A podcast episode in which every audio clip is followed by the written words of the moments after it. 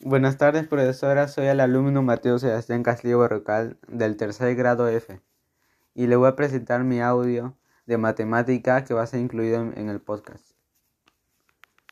Cifras en calidad y contaminación del aire. Se ha obtenido un reporte sobre la calidad del aire hecho en el año 2019 en Sudamérica y el Caribe, en el cual encontramos países en rango óptimo, que tienen de 10 microgramos por metros cúbicos a menos. Esta calidad es la preferible por la OMS, Organización Mundial de la Salud. También tenemos la calidad buena, que es de 10 a 12 microgramos por metros cúbicos. Y por último, la calidad moderada, que es de 12 a 35,4 microgramos por metros cúbicos. En este estudio, el Perú tiene como resultado 23,3 microgramos por metros cúbicos.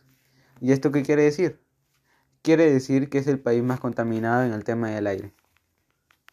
Así como hay un país con el aire más contaminado, también hay un país con el aire menos contaminado, que en este caso son las Bahamas, con 3,3 microgramos por metros cúbicos. Además, se tiene un estudio porcentual de las muertes ocasionadas por la contaminación del aire doméstico, que es por eso que en la actualidad aproximadamente hay 2.090.000 personas que sufren de enfermedades relacionadas al pulmón.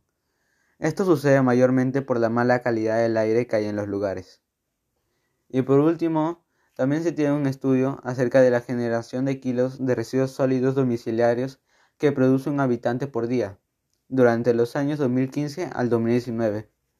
Este estudio se hizo a todos los departamentos del país, del cual podemos sacar el siguiente informe.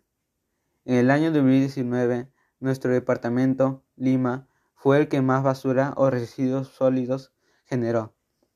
Además, si comparamos el promedio de la generación de basura del 2019 con el promedio de basura por persona que generaron en Lima durante los años 2015 al 2018, vemos que hay una diferencia de 0,03 kilogramos o 30 gramos. Gracias.